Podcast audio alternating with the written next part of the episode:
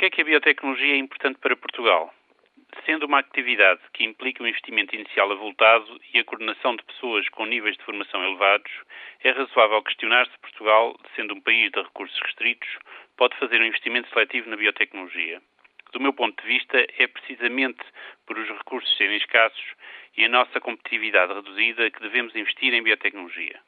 A questão é que esta atividade permite rentabilizar diversas componentes que, à partida, não são tangíveis, como o conhecimento, a inventividade e a diversidade biológica disponível.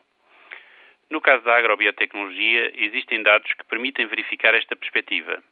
A adoção do milho resistente a herbicidas permitiu, em média, durante 2004, uma redução dos custos de produção de 20 dólares por hectare. No mesmo ano, estas variedades originaram uma redução do uso de herbicidas de 8.387 toneladas e uma redução do custo de gestão das ervas daninhas no valor de 138 mil dólares.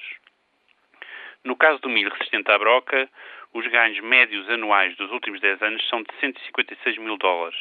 No caso de 2004, foram utilizadas menos 1.740 toneladas de pesticidas devido à sua adoção. No mesmo ano, os agricultores tiveram em média um aumento de 6% de produtividade. Estas vantagens podem fazer a diferença entre não conseguir suster o êxito dos agricultores para as cidades e a desertificação do país, ou garantir um rendimento razoável para quem ainda tem expectativa de continuar a desenvolver a produção primária de que somos claramente deficitários.